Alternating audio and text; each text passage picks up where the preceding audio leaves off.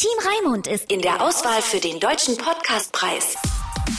Diese Woche gab es im Bundestag etwas sehr Bemerkenswertes. Politiker und Betreiber von Clubs haben in einem Ausschuss zusammen diskutiert, wie man die Clubkultur in Deutschland retten kann. Denn Fakt ist, immer mehr Clubs machen dicht. Unsere Reporterin Kati Groll hat nach den Gründen gesucht. Sie war in Leipzig unterwegs.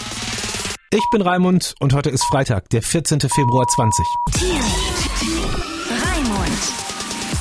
Ich habe Freunde, die machen Musik in Leipzig. Ich habe Freunde auch, die betreiben Clubs.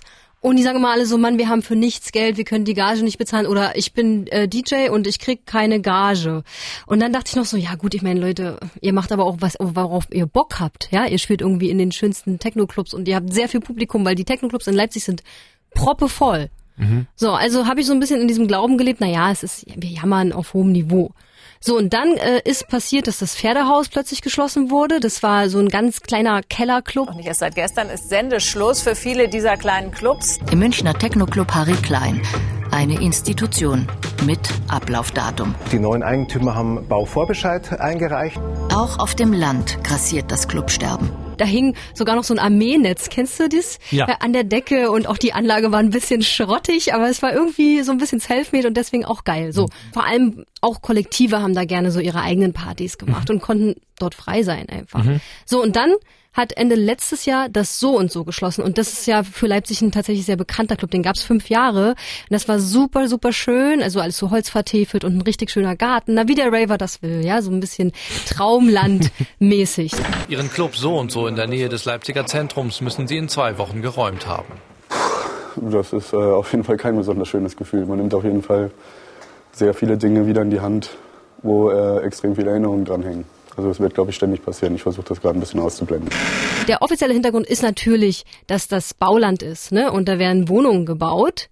Aber dieser Club wurde ja auch nicht geschützt von der Stadt Leipzig. Auf dem ehemaligen Bahngelände sollen Wohnungen und Geschäfte entstehen. Im Rahmen dieses Bauprojektes gab es zwar auch eine Bürgerbeteiligung, in der sich auch da für unseren Erhalt beispielsweise ausgesprochen wurde. Und es gab auch mal Entwürfe, in denen wir hätten hier bleiben können. Aber am Ende liegt das halt dann doch immer nur im Ermessen des Eigentümers, weil die nun mal Herr unseres Mietvertrages sind. Subkultur weicht Bauprojekt, eine Entwicklung, die es in vielen Großstädten gibt. Das heißt, es ist nicht nur der Baulandaspekt, warum das so und so eingeknickt ist und warum der Club dann auch nicht überlebt hat, sondern es hat auch politische Aspekte. Das heißt, alle wollen ihre schönen Independent-Clubs irgendwie in der Stadt haben. Wenn es dann Ja. aber hart auf hart kommt, dann ist Bauland wichtiger als eine Kulturlandschaft. So ist es derzeit in der Stadt Leipzig.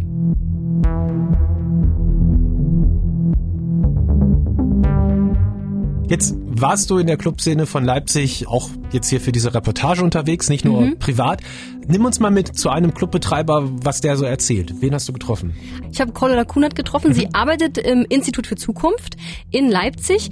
Das ist der bekannteste Club in Leipzig. Man kennt deutschlandweit diesen Techno-Club. Ja, der, der ist ja auch schon in der New York Times äh, mitgenannt worden, als es um den großen Hype der Stadt ging. Und das, ich, ich denke, mittlerweile ist es fast so bekannt wie das Berghain. Auch wenn das IFZ das nicht hören möchte. Aber so ist es in Deutschland. Die Leute kommen dorthin. Die fahren nach Leipzig dafür.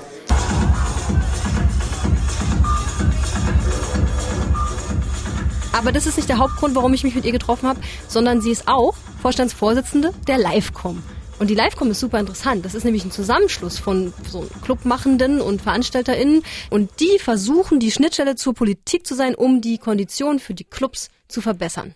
Es haben viel, viel mehr Clubs geschlossen, als aufgemacht wurden in den letzten fünf Jahren. Feiern ist ja keine Jugendsache, nicht ausschließlich. Also natürlich äh, gehen Jugendliche mehr feiern, aber Clubkultur, äh, und es hat jetzt auch die neue Studie der Clubkommission bewiesen, quasi die, die Altersgruppe, die am meisten feiern geht, sind die zwischen 31 und 40. Ernsthaft. Und erst danach kommt äh, 21 bis 30. Und was hat dir jetzt erzählt, was ist da genau das Problem? Es ist nicht nur das Bauland.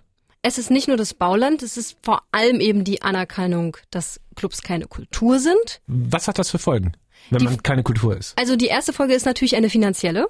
Das heißt, wenn du keine Kulturstätte bist, dann zahlst du 19 Prozent auf deinen Umsatz. Wenn du Kultur machen würdest, nur sieben. Und wenn man das hochrechnet, ist, ist ja klar, dass nichts übrig bleibt. Zum Beispiel die Finanzämter, wenn sie uns prüfen, ob wir sieben Prozent Umsatzsteuer zahlen müssen auf den Eintritt oder 19, die fragen sich, ist das Kunst, was dort stattfindet? Ist das ein Konzert, was dort stattfindet? Sind die DJs zum Beispiel, sind das künstlerische DJs oder sind das nur Dienstleister? Und das wäre auch das ganz klare Abgrenzungskriterium. Dabei seien Clubs wichtig für die Städte, meint Steffen Kache. Er ist Betreiber des Leipziger Clubs Distillery und Vorstand im Branchenverband. So eine Subkultur ist natürlich auch für viele ein Grund, in so eine Stadt zu kommen wie Leipzig hierher zu ziehen. Ähm, Wenn es jetzt zum Beispiel darum geht, dass große Firmen äh, Mitarbeiter suchen, gerade junge, kreative, die entscheiden sich natürlich auch danach, wo gehen wir hin, in welche Stadt ziehen wir, was gibt es da für ein Nachtleben. Wir wollen keine Stadt, die jetzt nur eine reine Schlafstadt ist.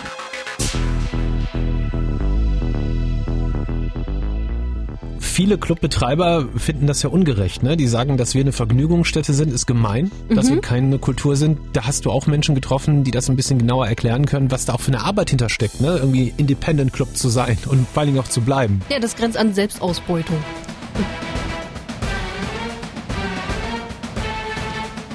Weil du machst das eigentlich alles so ein bisschen in deiner Freizeit. Also alle, die ich kenne, die VeranstalterInnen sind, äh, haben noch einen Brotjob. Die Cordula selber zum Beispiel auch. Die arbeitet ja im Institut für Zukunft an der Garderobe und sie arbeitet auch noch an der Moritzbastei und sie studiert. Weil irgendwoher muss ja das Geld kommen, damit sie sich politisch und auch für ihre, ihre Clubs engagieren kann. Ja, und so geht's den BookerInnen zum Beispiel auch. Gab es dieses Problem eigentlich schon immer oder ist das ein neues Problem, dass die Clubs plötzlich ums Überleben kämpfen? Also meiner Meinung nach gab es das Problem immer schon, aber es hat sich ein wenig verschoben, weil man muss sagen, gerade so in der Techno-Szene, aus der ich jetzt komme, war früher vieles nicht so ganz legal. Das heißt, du brauchtest keine Konzession, du hast deine Leute irgendwie schwarz bezahlt, weil das so komische, ja, das waren so Untergrundpartys in irgendwelchen stillgelegten Häusern in Leipzig sowie auch in Berlin. Naja, dann ist ja klar, dass du da natürlich nicht so viele Nebenkosten hast, ja, weder Steuern bezahlt noch äh, sonst irgendwas, noch deine Mitarbeiter bezahlt. Und heute ist es eben so, das Ganze hat sich extrem professionalisiert. Das ist auch gut so, weil Menschen sollen sicher feiern. Ja, da muss Security da sein, da muss ein äh, Feuer, ähm, Feuerschutztüren da sein. Ja, da darf einem einfach nichts passieren. Und der, durch diese Professionalisierung ist aber sind die ganzen Nebenkosten extrem gestiegen.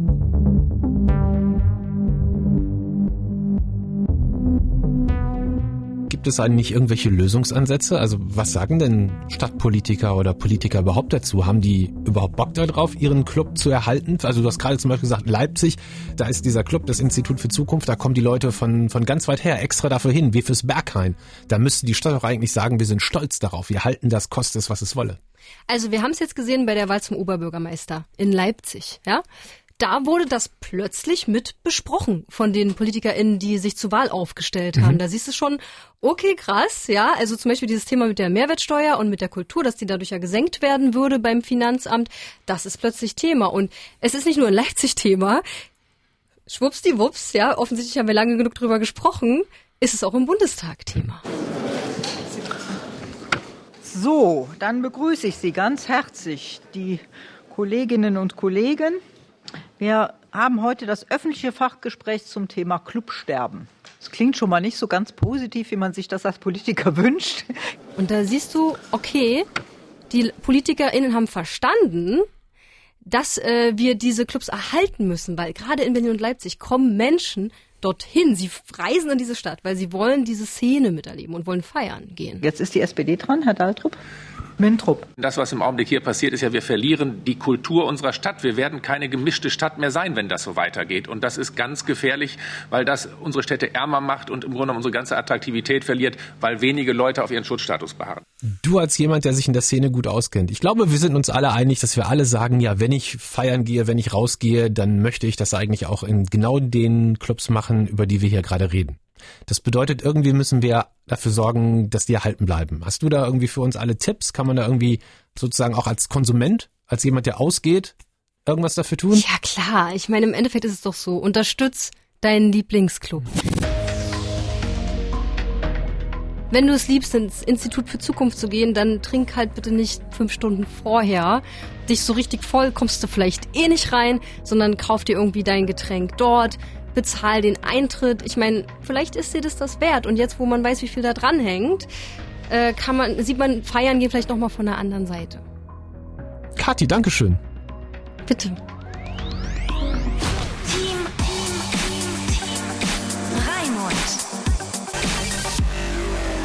Was ich überhaupt nicht wusste, ist, dass Clubs tatsächlich auch Kulturbetrieb sein können, wenn sie mir einen Drink verkaufen.